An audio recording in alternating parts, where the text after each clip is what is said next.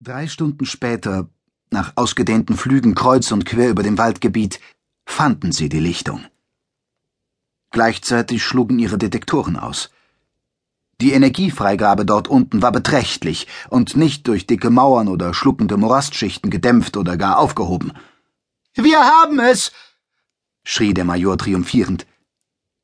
Sie kamen zusammen und schwebten näher heran, gingen aber vorläufig nicht tiefer.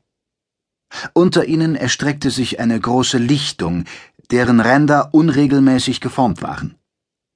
Besonders charakteristisch war, dass der Wald gegen die Lichtung oder umgekehrt durch Energiegatter abgegrenzt wurde. Noch ein Meiler, der seit 50 Jahrtausenden zuverlässig funktioniert, sagte Nerriman voller Verwunderung. Aber hier, schräg rechts unten, sehe ich eine schlauchartige Öffnung. Und ich sehe daneben unter den ausladenden Bäumen etwas wie ein flaches Gebäude, verkündete Povlor. Hinunter, Freunde, aber zuerst beobachten. Vorsicht ist die beste Lebensversicherung. Sie blieben regungslos in der Luft, als sie nahe genug heran waren, um die Vorgänge am Boden gut beobachten zu können.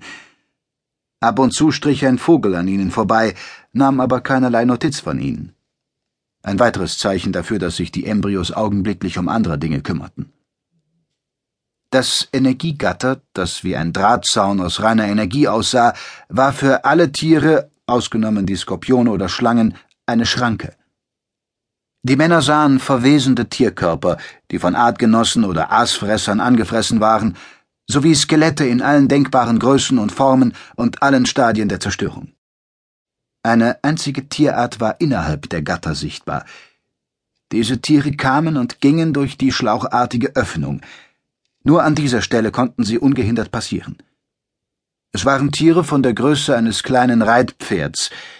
Im Gegensatz zu den schwarzen, grauen oder fahlweißen Kreaturen Toktons zeigte das Fell oder die Haut der Tiere eine leuchtende strohgelbe Farbe. Im Zentrum der Lichtung befand sich eine Tränke.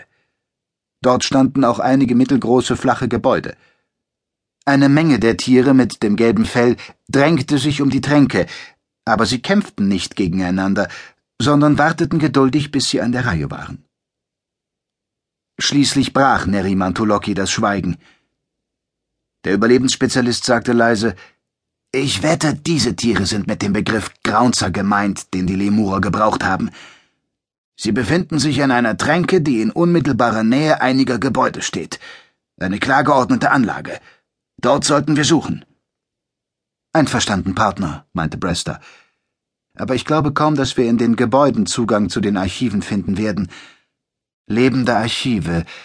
Darunter stelle ich mir so etwas vor wie ein Plasma oder eine Reihe konservierter Gehirne. Grundsätzlich richtig, schaltete sich Ortoku ein.